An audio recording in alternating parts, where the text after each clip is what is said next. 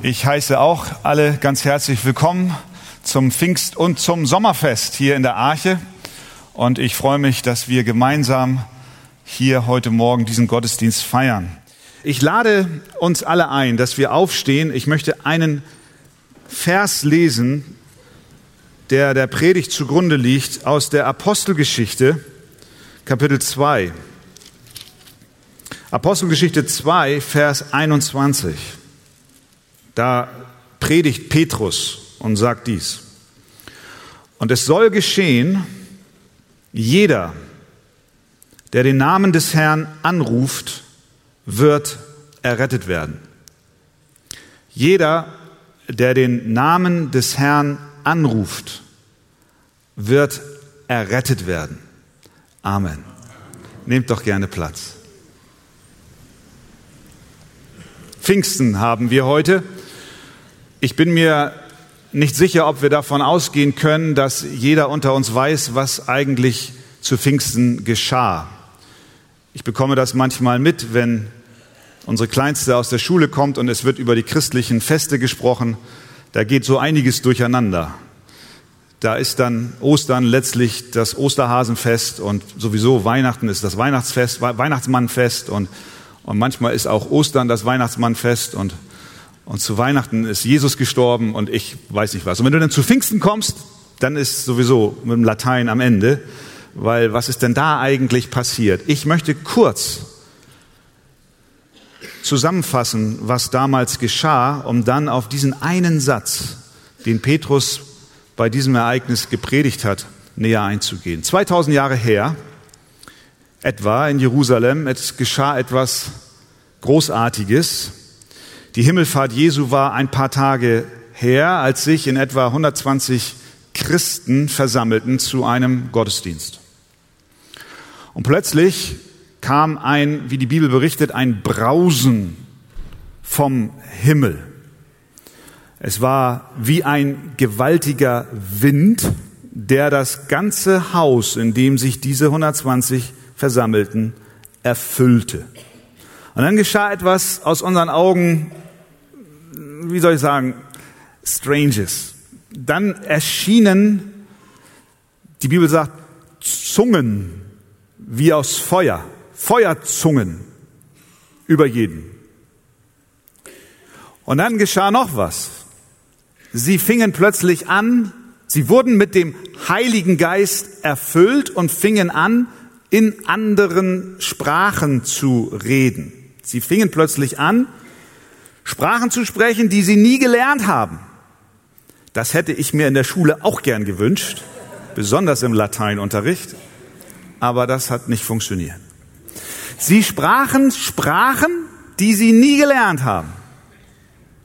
Und das Ganze hat so eine Aufmerksamkeit erzeugt, dass die Leute, die zu der Zeit in Jerusalem waren, weil dort ein großes jüdisches Fest gefeiert wurde, Touristen aus allen Gegenden der Welt, sie wurden aufmerksam darauf und sie liefen zusammen und sagten, was ist denn da los? Die Galiläer, das waren die Versammelten, die sprechen plötzlich meine Sprache. Und da waren dann Sprachen dabei, wie die von den Parthern, von den Medern, von den Elamitern, von denen aus Pontus und aus Asien, aus Phrygien, Pamphylien, aus Ägypten, aus Libyen, da waren Kreter, Araber, alle liefen zusammen und hörten plötzlich ihre Sprache. Das war Pfingsten.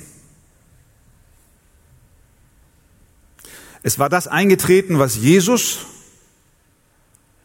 angekündigt hatte. Er sagte nämlich, bevor er in den Himmel gefahren ist, zu seinen Jüngern, Andi hat es vorhin in der Einleitung schon gelesen, ihr, sagt Jesus zu ihnen, ihr werdet Kraft empfangen.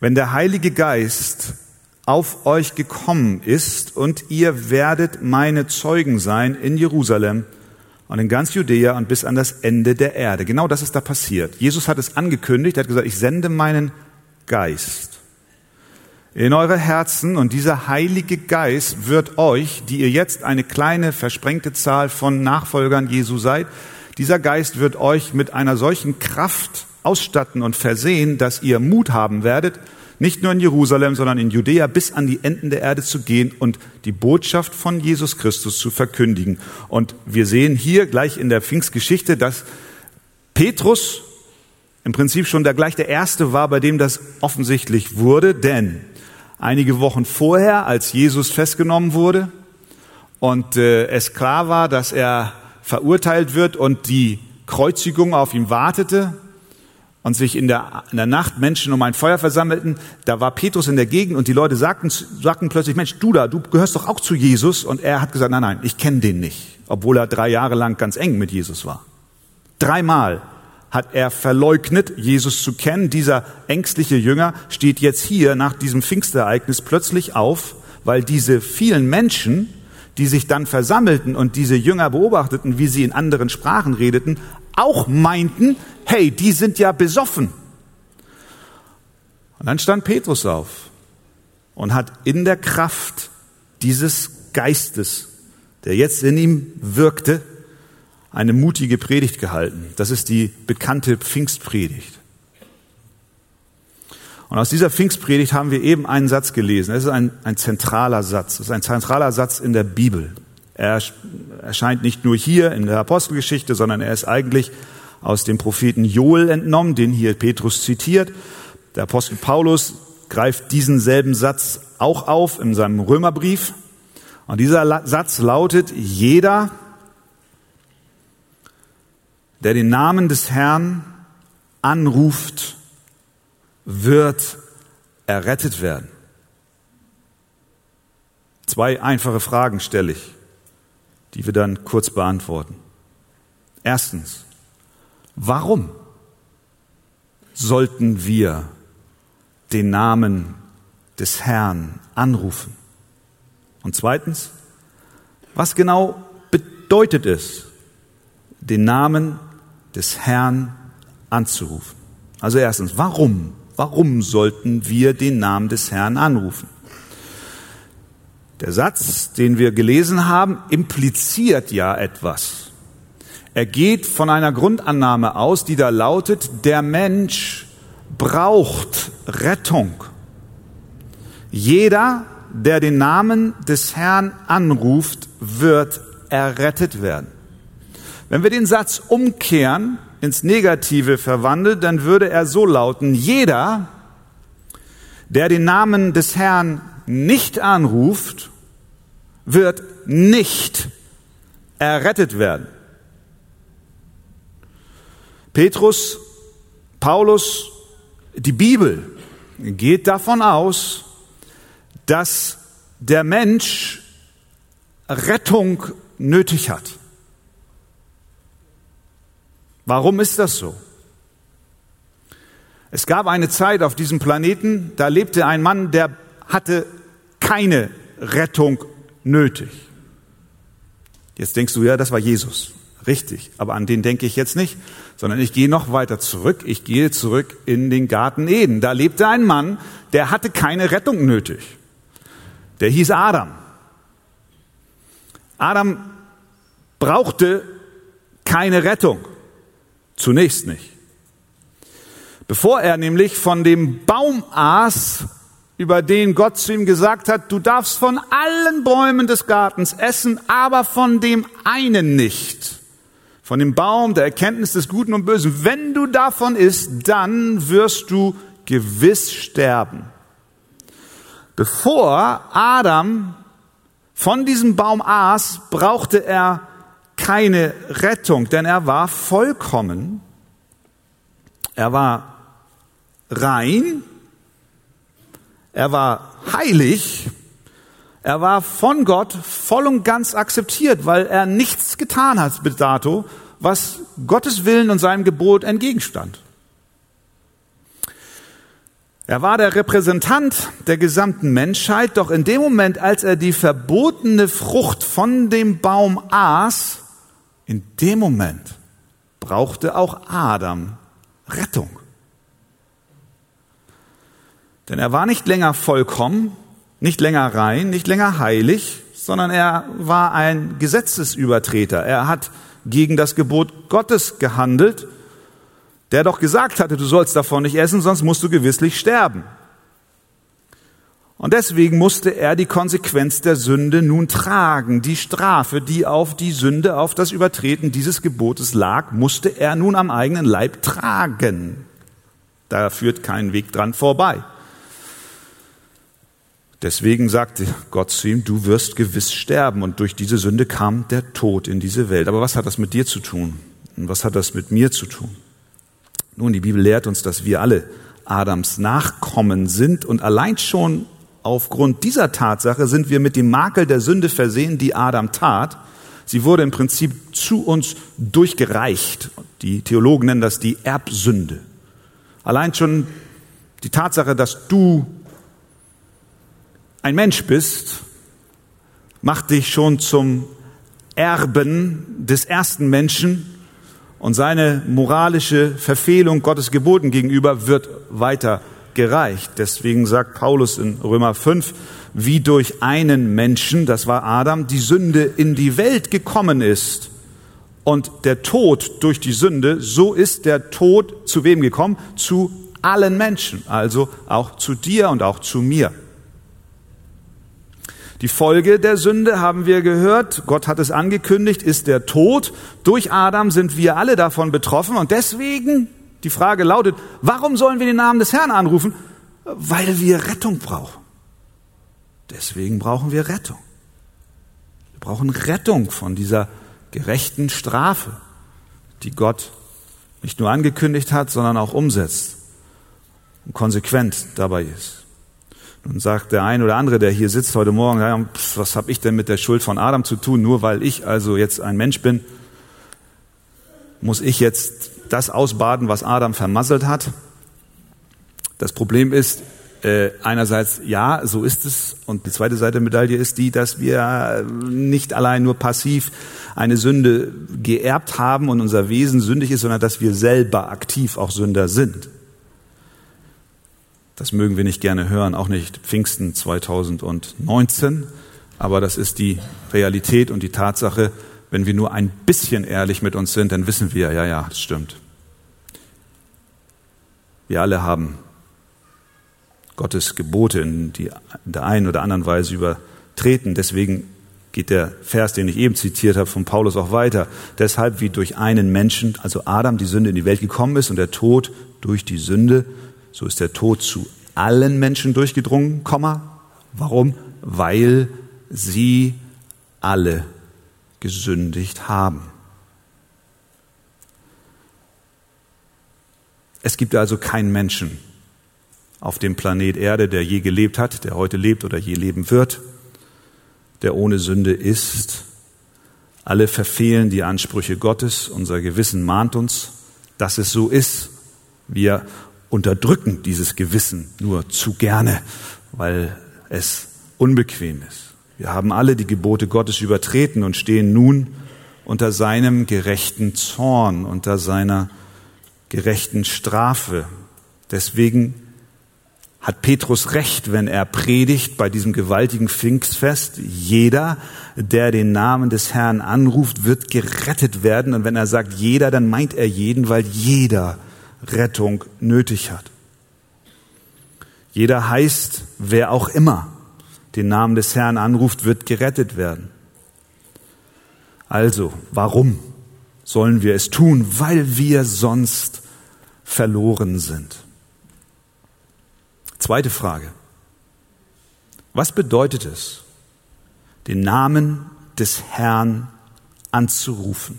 Wie geht das jetzt konkret? Pastor, hast du eine Telefonnummer, die ich wählen kann?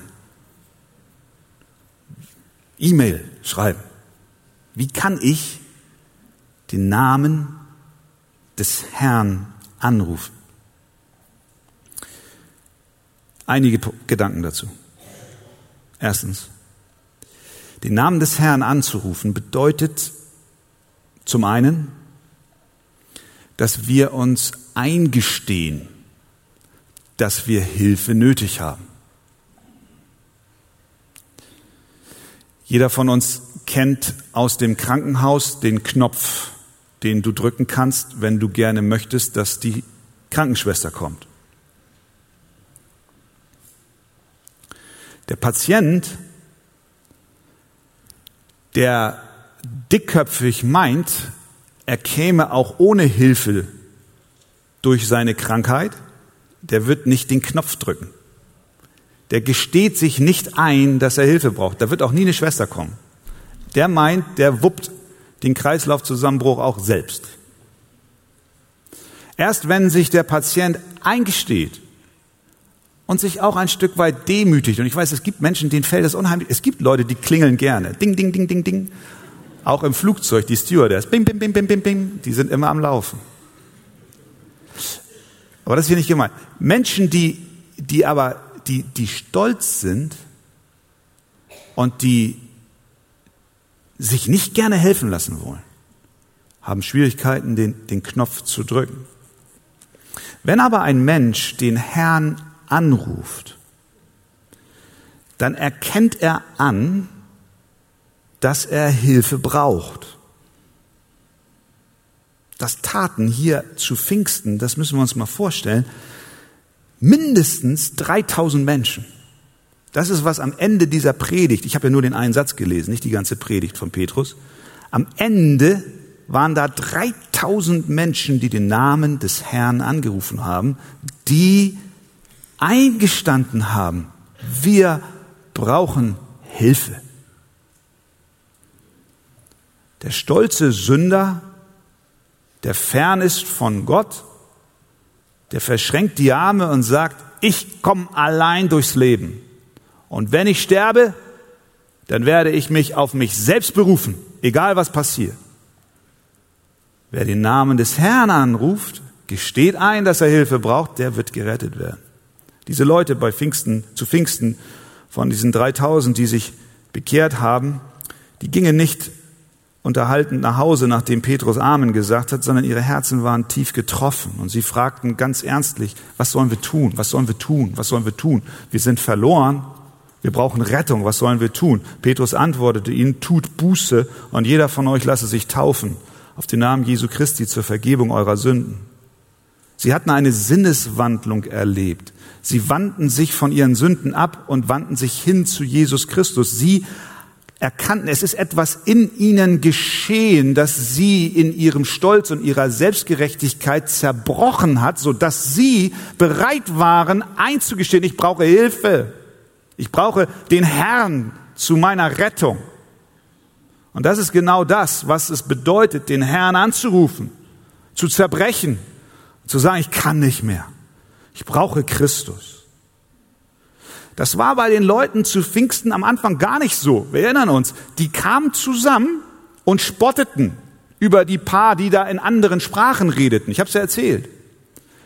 Die sind voll süßen Weins, haben sie gesagt. Petrus steht auf, hält die Predigt das heißt, er hatte eine Masse von Menschen, 3000 bekehrten sich, da waren noch viel mehr zusammen.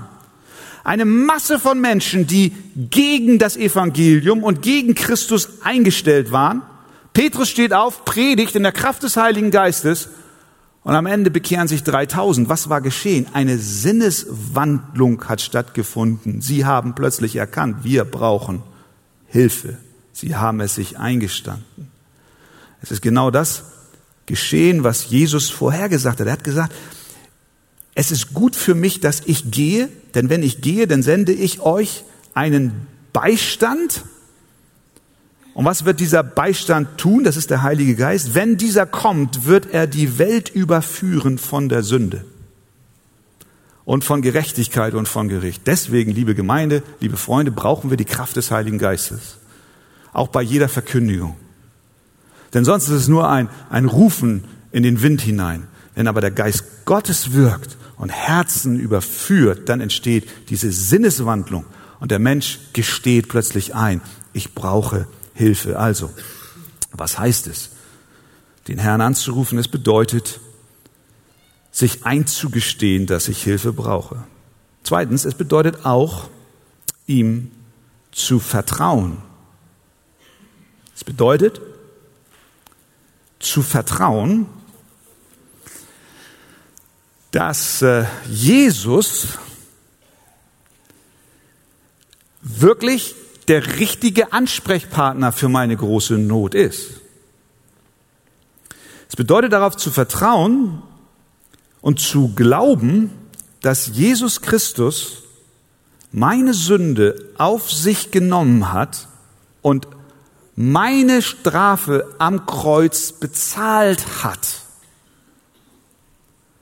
Den Herrn anrufen bedeutet Vertrauen. Ich vertraue auf das, was Jesus für mich getan hat.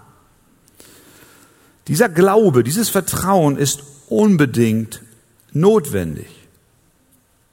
Ich habe vor, einigen, vor einiger Zeit mein Auto geparkt am Flughafen Hamburg. Ihr kennt das vielleicht dort, gibt es ja diese Parkhäuser, wo du länger parken kannst und dann gibt es diese Kurzzeitparkplätze. Kennt ihr die? Ich glaube 20 Minuten, 18 Euro oder so. nee, weiß ich nicht wie viel, nein, so viel nicht, aber jedenfalls horrender Preis für 20 Minuten. So. Ich park da, normalerweise mache ich das gar nicht, aber da habe ich nun mal geparkt, weil ich äh, einen Redner hier aus der Gemeinde zum Flughafen gebracht hatte und wir hatten noch Zeit und dann habe ich gedacht, na komm, geh mal mit rein und irgendwie habe ich dann halt nur für 20 Minuten bezahlt und habe die Zeit vergessen, passiert.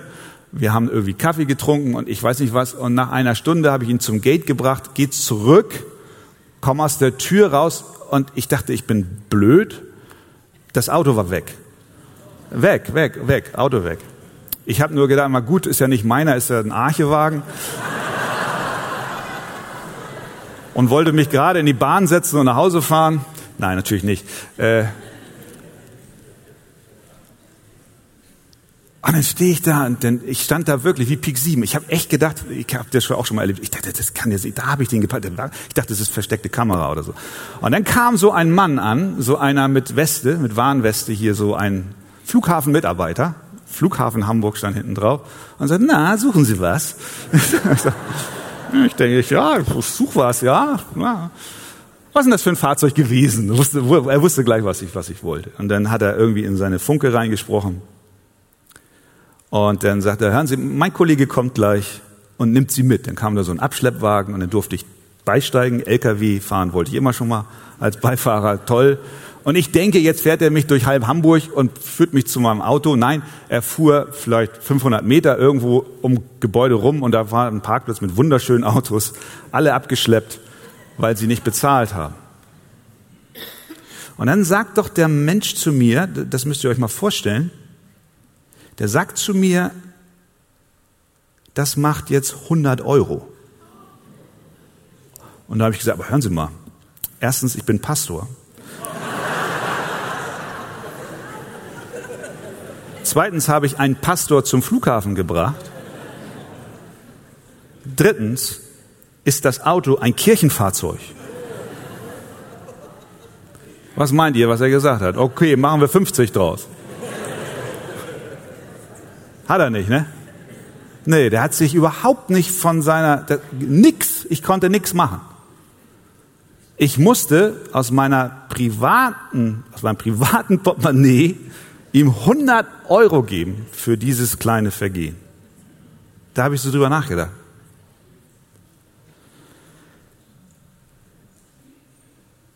Ich habe gedacht,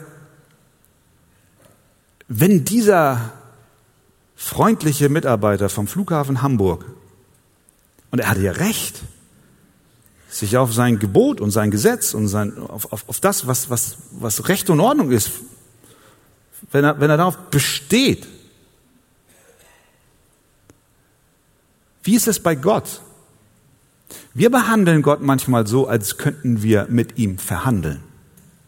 Oh, Auto ist von der Kirche. Ich habe doch Gutes getan. Ich bin doch gar nicht so schlecht, Gott. Die Bibel lehrt, das funktioniert nicht. Gott ist gerecht und er ist heilig und er lässt nicht mit sich verhandeln, sondern er steht zu seinem Gebot und ehrlich gesagt bin ich dankbar dafür, sonst hätten wir Chaos. Er handelt nicht nach äh, deiner Nase, weil du jetzt bessere Argumente hast als dein Nachbar und weil du so schlau bist und jetzt genau den Punkt erwischt hast bei ihm, der ihn überzeugt, dir jetzt doch irgendwie zu vergeben und so weiter und so fort. Nein, nein, Gott ist gerecht und er sagt, nein, auf das Vergehen fallen nicht nur 100 Euro an, sondern da fällt der Tod an, der ewige Tod, die ewige Verdammnis, die Ferne von Gott, Strafe in Ewigkeit. Den Herrn anzurufen bedeutet jetzt, und das ist ja so wichtig, zu vertrauen, dass der, den ich anrufe, in der Lage ist, diese Schuld, die mich getroffen hat, für mich zu bezahlen.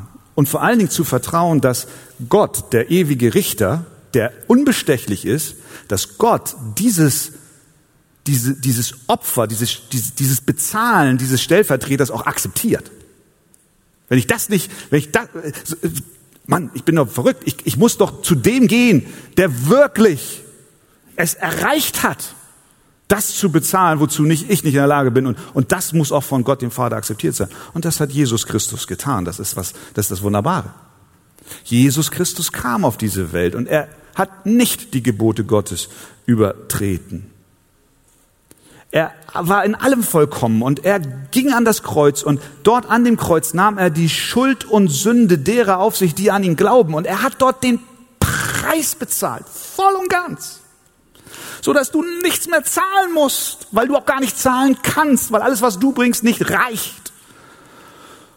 Und wenn du jetzt den Namen des Herrn anrufst, dann erkennst du an, du brauchst Hilfe von außen und du vertraust, dass das, was Christus getan hat, für dich war und für dich reicht, sodass der gerechte Richter, Gott der Vater, sagt, setzen, alles ist in Ordnung, mein Sohn hat bezahlt. Er hat, schreibt Paulus in Kolosser 2,14, Jesus hat den Schuldbrief getilgt der mit seinen Forderungen gegen uns war und hat ihn aufgehoben und an das Kreuz geheftet. Es bezahlt, Schuldbrief getilgt, keine Forderung mehr, aufgehoben am Kreuz ist es vollbracht. Den Namen des Herrn anrufen bedeutet zu vertrauen. Vertraue es. Drittens, was heißt es noch, den Namen des Herrn anzurufen? Es bedeutet auch zu beten. Das Wort anrufen hat in der Bibel auch die Bedeutung zu beten. Bei Elia war es so, wir erinnern uns daran, da waren Propheten des Baals und äh, da ging es darum zu zeigen, wer ist hier der wahre, echte Gott auf dem Berg Kamel. Elia hat gesagt, komm, wir machen hier ein Opfer und bereiten ein Stier vor oder zwei sogar und äh, machen Steine und so weiter. Und wer, dann betet ihr, ihr lieben Propheten des Baals, ihr betet zu eurem Gott und er möge Feuer vom Himmel senden, so dass dieses Opfer verbrennt, ohne dass ein Streichholz gezündet wird, sondern es muss von außen kommen, von oben, ohne Fremdeinwirkung des Menschen und sie springen rum und tanzen und nichts passiert. Und er sagt, wenn ich dran bin, dann werde ich den Namen meines Herrn was anrufen. Das heißt beten. Und das tat er auch. Als es dann die Zeit war, dass er opfern sollte, trat der Prophet Elia herzu und sprach, Herr Gott Abrahams, Isaaks und Israels. Also anrufen, den Namen des Herrn anrufen, bedeutet zu beten. Und das will ich dir sagen heute Morgen. Die Form deines Gebetes ist nicht entscheidend. Du kannst beten, indem du seufzt. Dein Gebet mag mit Tränen übersät sein. Dein Gebet kann kurz sein. Dein Anrufen des Namens des Herrn kann laut sein, es kann im Herzen gesprochen werden, es kann sogar grammatikalisch komplett falsch sein. Es kann in gebrochenem Deutsch oder in gebrochenem Englisch oder in gebrochenem sonst was sein. Darauf kommt es nicht an. Wenn dieses Anrufen, dieses Gebet aber aus ganzem Herzen und tiefster Überzeugung kommt, dass du Hilfe brauchst und du vertraust, dass Christus deine Strafe bezahlt hat, dann wirst du gerettet werden. Und das ist so klar und deutlich in diesem Satz des Petrus, dass ich so weit gehen würde und sagen würde, wenn dies nicht so wäre, dass wenn du ein ernstliches Gebet zu Jesus Christus betest und du dann nicht gerettet wirst, dann ist dieser Satz eine Lüge. Aber er ist keine Lüge, sondern es war. Wenn du von Herzen betest, mit einem gebrochenen Herzen und vertraust, dass Christus bezahlt hast, dann wirst du gerettet werden. Rufe mich an in der Not, heißt es im Psalm 50, 15. So will ich dich erretten und du sollst mich preisen. Und ein letztes den Namen des Herrn anrufen, bedeutet auch, und das möchte ich an dieser Stelle deutlich machen, bedeutet auch, ihn anzubeten. Den Hinweis darauf haben wir im 1. Mose 1, nachdem ähm, der Sündenfall geschehen ist, Adam und Eva aus dem Paradies vertrieben wurden und sie dann auch Kinder bekamen und die Menschen anfingen sich zu vermehren, lesen wir in 1. Mose 1,25. Damals fing man an, den Namen des Herrn anzurufen. Da haben wir es wieder, anrufen. Und was bedeutete das? Die Menschen fingen an, Gott anzubeten. Sie bauten Altäre, sie opferten. Es war ein Beginn einer Anbetung. Und ich glaube, das ist ein wichtiger Punkt für viele unter uns und ich glaube für viele auch in Deutschland. Dass wir uns an dieser Stelle nicht falsch verstehen, denn es gibt, und ich weiß es, und du hast es vielleicht selber schon so erlebt, Menschen, und vielleicht bist du selber so einer, die in ihrer körperlichen oder in ihrer finanziellen oder gar in ihrer lebensbedrohlichen Not zu Gott rufen. Das ist gut. Aber nachdem sie Hilfe von Gott bekommen haben, sie vor dem Tod bewahrt wurden, von der Krankheit erlöst wurden, von der finanziellen Not befreit wurden, wollen sie nichts mehr von Gott wissen. Dass wir dieses Anrufen nicht missverstehen. Es ist nicht einfach nur, ja, es, es kann ein Stoßgebet sein, aber wenn es dabei bleibt, dann ist es nicht das Anrufen um Rettung. Wir drehen uns um und vergessen, was wir gesagt haben. Ich hatte es vor einigen Wochen hier schon mal erzählt. In der Ukraine, als wir das letzte Mal dort waren, haben wir mit einem der Diakone gesprochen und der berichtete uns, weil unsere Partnergemeinden dort auch Lebensmittelhilfen in diese Krisenregion bringen und in Richtung äh, äh, der Ostukraine. Und dort hat er auch die Möglichkeit, mit einigen Soldaten das Evangelium zu teilen. Die, die treffen sich und dann erzählt er den Menschen dort von Jesus, den, den Soldaten. Und dann hat er erzählt, da war einer der Soldaten, war ein großer Spötter, der hat sich lustig gemacht und plötzlich setzte Beschuss von der Feindesseite ein.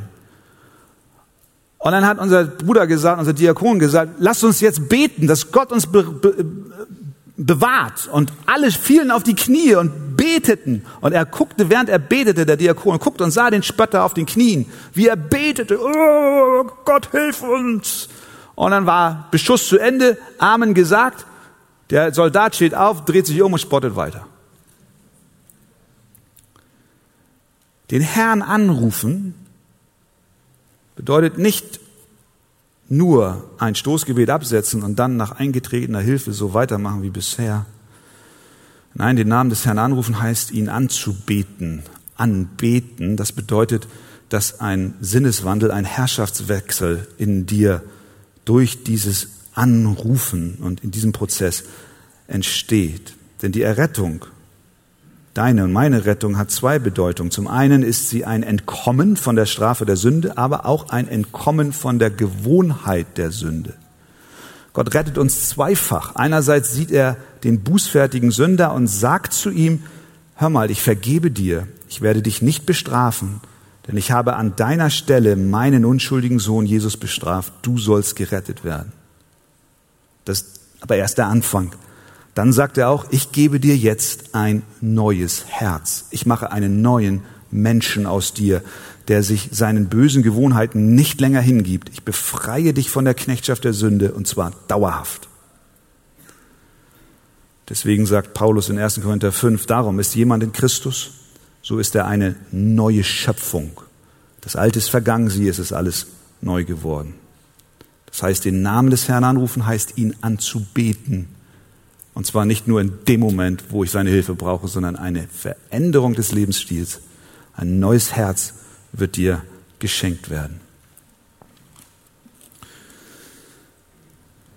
Gab es jemals eine Zeit in deinem Leben, in der du den Namen des Herrn angerufen hast? Es ist eine Sache, so eine Predigt zu hören, eine ganz andere ist es, so zu handeln. Du bist nicht zu jung, um zu beten. Du bist nicht zu jung, um den Namen des Herrn anzurufen. Du bist auch nicht zu alt. Du bist nicht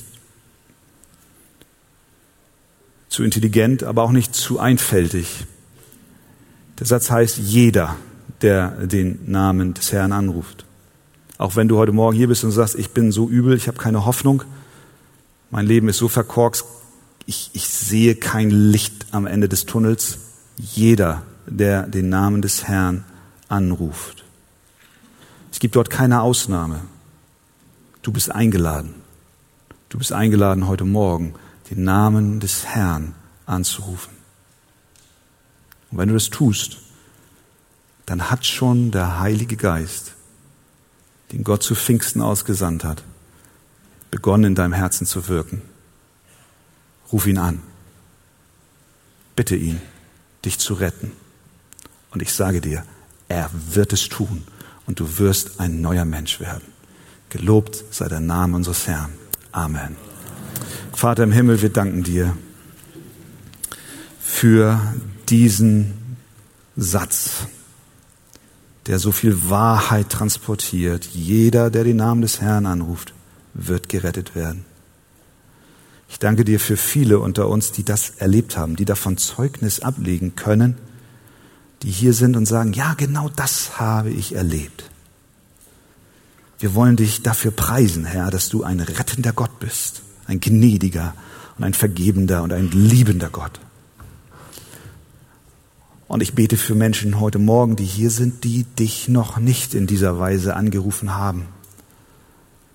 Wir vertrauen dir, Vater im Himmel, dass du durch deinen Heiligen Geist die Erkenntnis der Hilfsbedürftigkeit in diesen Herzen wächst und dieses Vertrauen schenkst, das Christus bezahlt hat.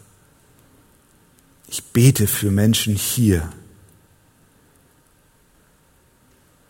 die jetzt dich anrufen wollen. Und vielleicht, wenn du hier bist